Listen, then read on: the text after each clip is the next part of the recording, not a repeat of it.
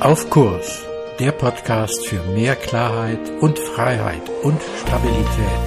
Mein Name ist Frank Ertel. Hallo und herzlich willkommen. Schön, dass du heute wieder mit dabei bist. Wie ist das mit deinen Gedanken? Kommst du mit deinen Gedanken immer gut klar oder hast du manchmal das Gefühl, oh nein, ich würde doch den einen oder anderen Gedanken lieber nicht haben oder ich würde ihn gerne abstellen oder ich finde, dass er gar nicht da sein sollte. Ich kenne sogar Menschen, die aufhören zu meditieren, weil sie ihr Gedankenkarussell nicht abgestellt bekommen. Ja, auch das gibt's.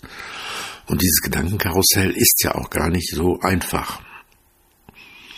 Wir haben eigentlich immer irgendwelche Gedanken. Man sagt, dass wir uns mit 80 Prozent des Tages eigentlich mit uns selbst unterhalten im Schnitt. Das heißt also, dass wir ähm, inneren, einen inneren Dialog haben, der permanent abläuft. Und nur 20 Prozent durchschnittlich unserer Dialoge laufen mit anderen Menschen ab. Ist die Kommunikation im äußeren Dialog. Die Gedanken, die uns beschäftigen, können natürlich ganz unterschiedliche Qualitäten haben. Das eine ist, und das ist ja dann recht angenehm, meistens nennen wir das dann auch Fantasien, das sind die Gedanken, die positiv sind, die uns froh machen, glücklich machen, wo wir uns vielleicht etwas Schönes vorstellen oder wo uns etwas Schönes auf dem Weg begleitet, wo wir vielleicht sogar an der einen oder anderen Stelle anfangen zu singen. Und singen tut ja bekanntlich unserer Seele gut. Doch leider verschwinden diese Gedanken fast manchmal wieder wie von selbst, wie sie gekommen sind. Die anderen sind die negativen Gedanken, die immer wieder zu uns kommen, die uns immer wieder besuchen, uns immer wieder beschäftigen, die uns immer wieder begegnen, so wie Wegbegleiter, die uns einfach nicht verlassen wollen. Vielleicht so ein bisschen wie Besuch, so, ne, der nach drei Tagen ist wie Fisch, er fängt halt an zu stinken. Manchmal jedenfalls. Also negative Gedanken in uns selbst kommen immer wieder und äh, kommen immer wieder und kommen immer wieder. Und wie gesagt, gerade bei Menschen, die meditieren, verstärkt sich dieser Effekt sogar manchmal, dass das, was in ihnen ist, immer wieder neu zu ihnen kommt, dass das neu betrachtet werden will, dass es neu in das Leben kommt. Woher kommt das? Ich denke, das kommt äh, daher, dass wir als Menschen eine Möglichkeit haben, die Tiere in der Regel nicht haben. Wir können uns Dinge vorstellen und können sozusagen uns eine innere Realität schaffen, mit der wir uns vielleicht manchmal sogar mehr beschäftigen können als mit der äußeren Realität.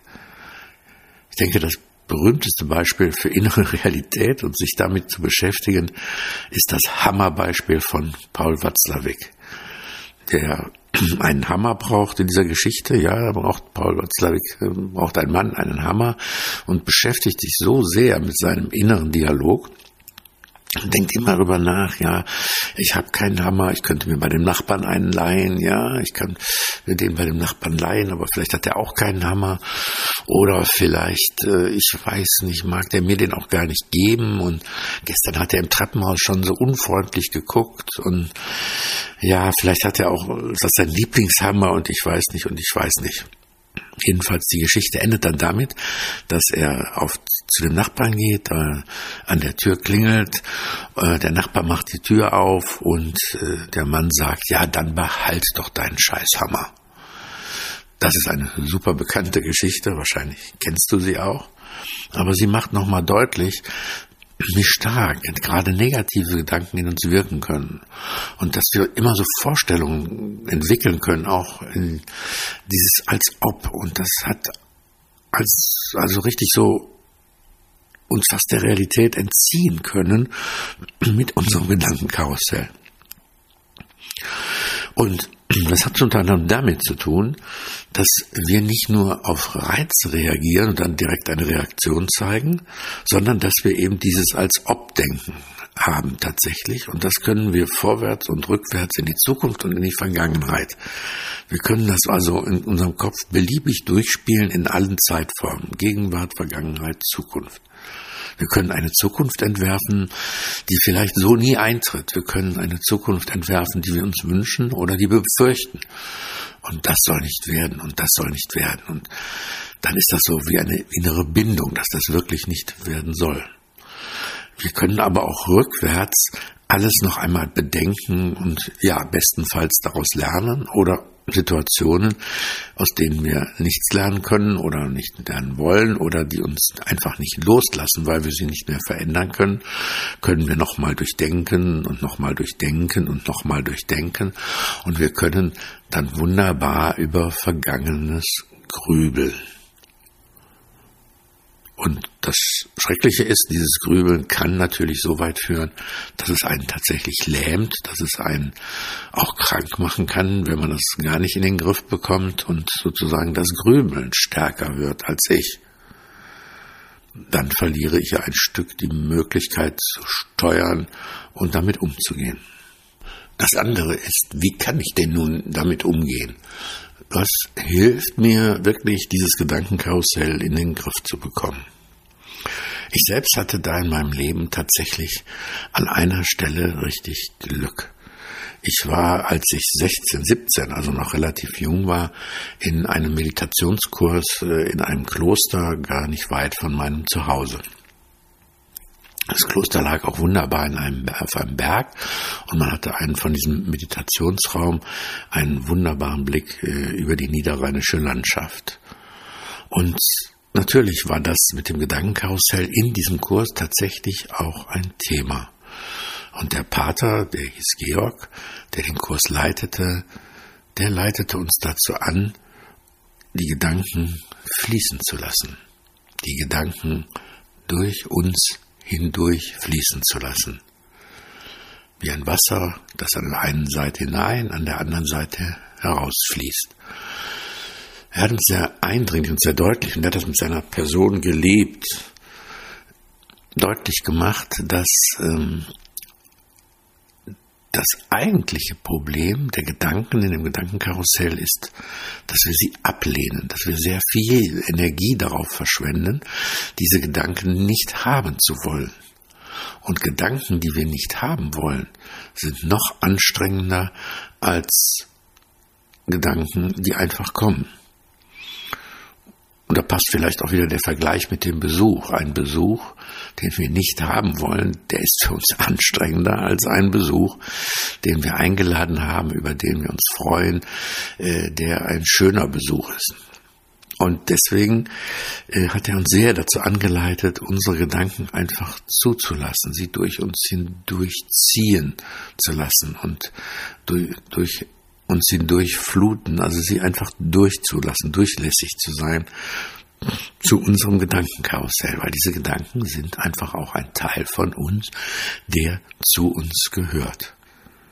So als körperliche Geste hat er das damals deutlich gemacht, indem er so die Hände abwehrend gehoben hat und gezeigt hat, wie aufwendig das ist, dagegen anzukämpfen, wenn ich Hände abwehrend hebe und welche Energie das wirklich bedeutet und wie viel Aufmerksamkeit darin fließt, wenn ich das tue.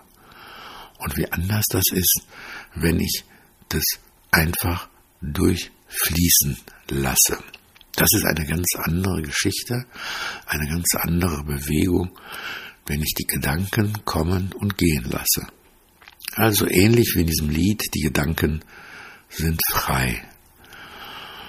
Also eine erste Möglichkeit, mit den Gedanken, die man gerade nicht haben will, umzugehen, ist tatsächlich, sie einfach durch uns hindurch fließen zu lassen. Und das kann man üben im Alltag, in der Meditation, in der Haltung. Weil nämlich es darum geht, mit sich und diesen Gedanken und nicht gegen diese Gedanken sorgsam umzugehen. Die äh, Dalai Lama hat mal gesagt, Achtsamkeit sei die Fähigkeit, mit seinen Geist zu beobachten. Also Achtsamkeit sei die Fähigkeit, seinen Geist zu beobachten. Das heißt also tatsächlich sich selbst in Gelassenheit zu üben gegenüber seinem eigenen Gedankenkarussell und so zu eine innere Haltung anzunehmen, zu sagen, ach ja, da seid ihr wieder. Ich kenne euch schon und ich weiß, dass ihr zu mir gehört, dass es euch gibt und ihr gehört irgendwie zu mir, auch wenn ich euch nicht ständig bewusst einlade und ich lasse euch einfach sein. Das heißt, ich beobachte mich selbst, als wäre ich an dieser Stelle jemand anderes, der mich beobachtet. Ich nehme eine Position zu mir ein. Eine weitere Möglichkeit, die sozusagen daran anschließt, ist dann, seine Gedanken zu weiten und zu gucken, was ist denn da noch, was ist da noch mehr die Gedanken im Gedankenkarussell, die uns besonders bedrängen, haben oft die unangenehme Eigenschaft, uns vorzugaukeln, als wären sie die einzigen Gedanken, die wir in diesem Moment hätten und die einzige Option zu denken in diesem Moment. Aber das stimmt eigentlich gar nicht. Da sind noch mehr, viel mehr Gedanken. Es ist wie, als wenn man sozusagen beim Fotoapparat die Linse wechselt und nicht mit dem Teleobjektiv auf diese Gedanken schaut, sondern mal ein Weitwinkelobjektiv nimmt, einen weiten Winkel nimmt, um seine Gedanken einfach zu weiten und festzustellen, Moment, da ist doch noch viel mehr in mir, und zwar nicht allgemein, sondern jetzt und auch in diesem Augenblick. Und dieses, ja, dieses ähm, Moment des Weitwinkel aufzusetzen, kann manchmal wirklich einfach sein, sich selbst zu spüren auch. Sich selbst zu spüren, wie ich atme, wie ich sitze, wie ich in dem Moment bin. Weil dann gehe ich aus der Vergangenheit raus, dann gehe ich aus der Zukunft raus, sondern bin in der Gegenwart. Und spüren hilft gegen schwierige Gedanken. Und das hilft mir dann insgesamt ganz gut auf Kurs zu bleiben. Also meine Gedanken durchziehen lassen, sorgsam mit mir umzugehen, mich selbst zu beobachten, mir selbst so zu erlauben zu sein, wie ich bin und meine Gedanken weiten, das heißt mich selbst zu spüren. Das sind drei kleine Hinweise darauf, wie es mir gelingen kann, mein Gedankenkarussell zu verlassen und davon wieder abzusteigen. In diesem Sinne, schön, dass du bis zum Ende zugehört hast. Ich wünsche dir eine gute Zeit und bleib auf Kurs. Mehr zu diesem Thema auf meiner Webseite frankerte.de. Dir gefällt der Podcast? Abonniere und bewerte ihn gerne und bleib auf Kurs.